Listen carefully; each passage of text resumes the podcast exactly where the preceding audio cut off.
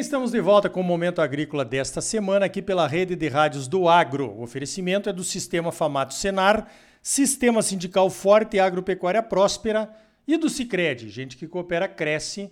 Venha crescer conosco, associe-se ao Cicred. Olha só, nesta semana comemoramos na quinta-feira o Dia do Pecuarista e o nosso presidente do Sistema Famato Senar, o Normando Corral, participou de uma live organizada pelo Marfrig, que hoje é o segundo maior frigorífico de carnes do Brasil, um dos maiores do mundo, onde eles lançam o Portal do Pecuarista, um portal para aproximar o frigorífico dos seus fornecedores, uma tendência que está acontecendo com praticamente todos os elos da, da agropecuária brasileira. Vamos começar perguntando para o Normando, então, o que, que ele acha dessa tendência de aproximação entre esses dois importantes elos da cadeia, o pecuarista e o frigorífico. Normando, bom dia.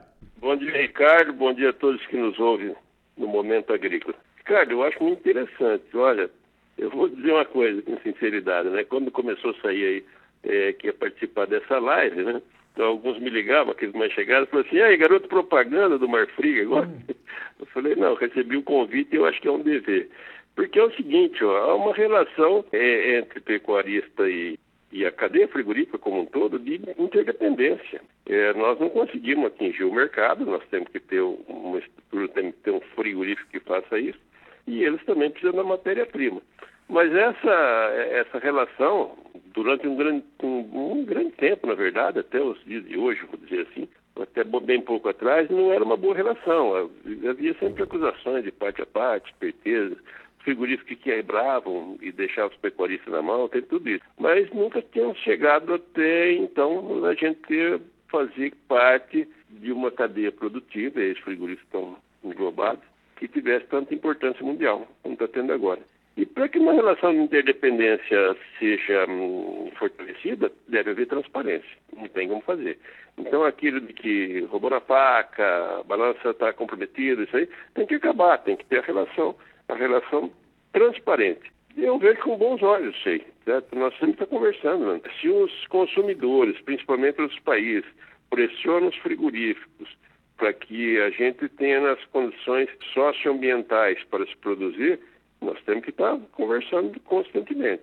É uma relação de interdependência que só vai ser fortalecida se todos os atores tenham na cabeça que deve haver transparência. E estamos num bom momento para conversar isso aí, porque o, preço, principalmente da, da, da, subiram em todos os setores, não só na cria, mas também na recria e na engorda. E agora é hora de a gente melhorar, não tem que fazer já que conquistamos o mercado. O mercado é duro de conquistar, fácil de perder. Então temos que estar conversando com a rede frigorífica muito bem. Positivo. Eu acho que você resumiu bem. Nós estamos num outro nível hoje, o Brasil se tornando cada vez mais um player cada vez mais importante no mercado internacional. Já somos os principais exportadores, né? Conquistando clientes a cada hora. E isso nós temos que ter, evidentemente, que uma, uma sintonia entre os elos da cadeia para manter essa posição, né? Para que as coisas andam e sempre para frente, sempre para cima.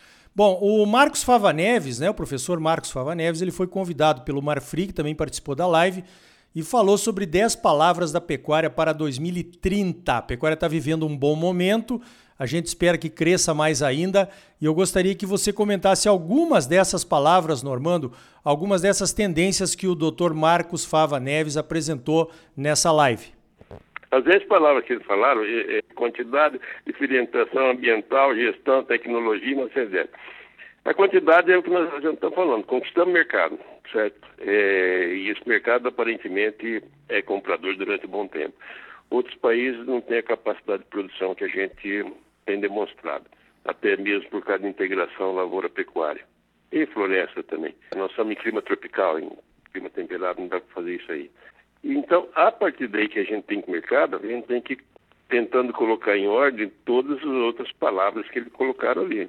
Quer dizer, o mercado pede uma carne, uma carne mais nobre, nós temos condição de produzir, certo? Seja através de melhoramento genético, suplementação mineral ou suplementação alimentar. A questão ambiental, essa é uma questão delicada, porque não há país do mundo que tenha impostas produtores regras ou legislação tão rígida como a nossa. Essa é uma discussão interna, não é externa. É o que eu sempre digo, olha, há pressão internacional para a questão do meio ambiente? Ah, mas eles pressionam o quê? Pressionam para que a gente cumpra a nossa lei.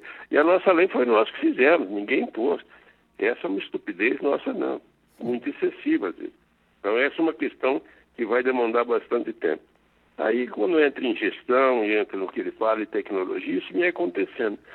A, a, partir do momento, você uma vez me falou uma frase que eu achei muito engraçada. Há um tempo atrás, o fluxo de caixa do produtor era controlado no canhoto do talão de cheque. Né? Os números é diferente, hoje isso é diferente. Verdade. Então, né? hoje, então, a gestão é muito importante, caso não, não haja, provavelmente o cara não vai ter sucesso. E tudo isso aí vem junto com uma tecnologia, até mais hoje, se os controles são mais rigorosos, também os nossos controles precisam de tecnologia para fazer isso. Não é só lá no campo, não, na gestão. Falando. E isso aí, quer dizer, tem muita coisa que a gente tem que fazer para o mercado que a gente não estava acostumado. 50 anos atrás, o Brasil era importador de quase tudo que nós exportamos hoje. E hoje nós estamos exportando, nós estamos exportando em quantidade, mas também vai ser exigido qualidade. Eu acho que nós estamos prontos para isso, tem que fazer algumas adequações. Mas estamos prontos para dar essa resposta.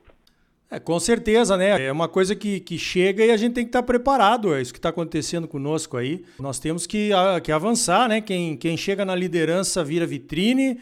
Vitrine é sujeita a críticas e tem que mostrar exemplos e os exemplos tem que ser bons, né?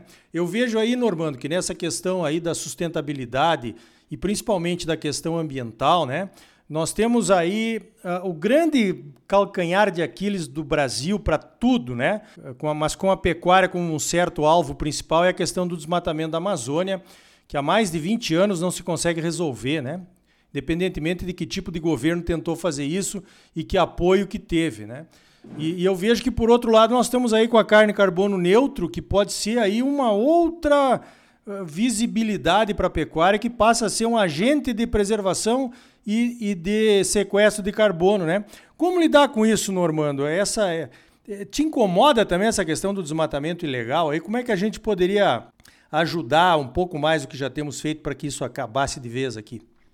Eu sempre digo que sim, é claro que incomoda, porque traz para aqueles que fizeram desmatamento legal e produzem legalmente, é como se colocam todos na mesma vala, né? Mas eu sempre digo o seguinte, desmatamento ilegal é caso de polícia. Quer dizer, há controles para que se faça esse desmatamento legal. E também a gente está tendo a rastreabilidade que vem para aí cada vez mais rigorosa para ver se aquele produto saiu de alguma área que tenha feito alguma coisa legalmente. Agora, não pode nos impor que onde a gente produza legalmente, aquele se tenha o direito ainda de fazer um desmatamento para converter aquela, aquela área em produção agropecuária, e que, ah, não, desse eu não compro. Não, aí é outra coisa. Nós estamos dentro da lei, dentro da lei tem que ser respeitado. Mas, e aí vem do que eu falei agora há pouco na live, Ricardo. A primeira sustentabilidade é a econômico-financeira. É essa aí que vai dar suporte a todas as outras. Não tem como você ter sustentabilidade ambiental se você não tiver sustentabilidade econômico-financeira. Essas coisas têm que se adequar. Aquele do passado aí que aconteceu, e não aconteceu só no Brasil, não aconteceu no mundo inteiro, a história na produção agropecuária é, é muito clara. É, primeiro vem extrativismo, seja de minério, seja de madeira. Depois vem a pecuária, depois vem a agricultura. Essa é a roda do desenvolvimento do mundo, não só aqui. Né? Nós estamos um pouquinho depois do mundo, né? É, fazendo as coisas um pouquinho depois. Mas é o que tem acontecido. E a outra coisa é a seguinte: temos que ver técnica e ciência para falar o que pode se desmatar, o que não pode, onde se pode produzir. Isso nós vamos ter que conversar ainda. Porque aí há muitas terras aptas à produção agropecuária, certo? que estão, por lei, devem permanecer com a sua cobertura vegetal nativa. E muitas terras que permitiram que fosse aberta, é que permite, que não tem valor de produção agropecuária nenhum. Isso tem que ser revisto. Positivo, eu concordo com isso, né? A ciência ficou de lado quando se, quando se aprovou a nova lei ambiental brasileira, né? O nosso Código Florestal, isso precisa ser revisto realmente, mas vai, eu acho que demora um pouco. Para encerrar, Normando, o Marcos Fava Neves falou sobre monitorar os substitutos da carne, aquelas carnes vegetais que entraram na moda, carnes de laboratório. Como é que você vê essa tendência? É uma moda ou é uma coisa que veio para ficar? Olha, eu não digo que é moda, sabe? Eu até agora não experimentei nenhuma para realmente dar, porque é muito difícil você substituir o paladar, principalmente da carne bovina. A carne, a carne bovina, bastante diferente de todas as outras, você tem vários cortes, é, de um boi que tem sabores diferentes. O sabor da costela é diferente da picanha, que é diferente do filé mignon, que é diferente da alcatra, que é diferente do granito, e por aí vai. É, é espetacular isso aí. Agora, como que vai ser essa aí e também como é que vai ser a produção dela, está muito recente. Tem que olhar? Tem sim, porque tem coisas hoje que eram inimagináveis há, há meses atrás, né? né? séculos, décadas, meses atrás. Então a gente tem que estar atento a isso aí. Nós fazemos produção de alimentos, mas eu ainda acho bastante difícil ter a produção de alimentos sem o, sem o revolvimento da, da terra, sem produção. São três coisas, né? Terra, o sol e a água para a gente produzir. E não esquecer que a gente vive num ambiente fechado. É, ambiente fechado que eu digo é o que falou Lavoisier, nada, nada se cria, nada se perde, tudo se transforma. Muito bem. Eu conversei então com o nosso presidente do Sistema Famato Senaro, Normando Corral, sobre as visões da pecuária para 2030, relacionamento, sustentabilidade e outras coisas aí que estão aparecendo no nosso dia a dia que podem virar oportunidades. Normando, parabéns pelo trabalho aí na Famato e mais uma vez obrigado aqui pela tua participação no Momento Agrícola. Parabéns a você, cara, pelo trabalho que você tem feito. Forte abraço. Então tá aí. Olha só, liderança exige atitude. Atitude exige interação, planejamento e objetivos comuns. Liderança exige inovação. Inovação exige conhecimento, pesquisa e desenvolvimento. Liderança exige confiança. Confiança exige bons princípios, ética e transparência. E tudo isso exige comunicação.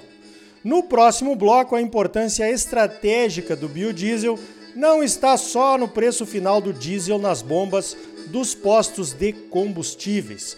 Entenda por que no próximo bloco. Nosso entrevistado é o Donizete Tokarski, da Ubrabil. Sicredi é mais do que um banco, é uma cooperativa de crédito. E gente que coopera cresce. Então, venha crescer conosco, associe-se ao Sicredi.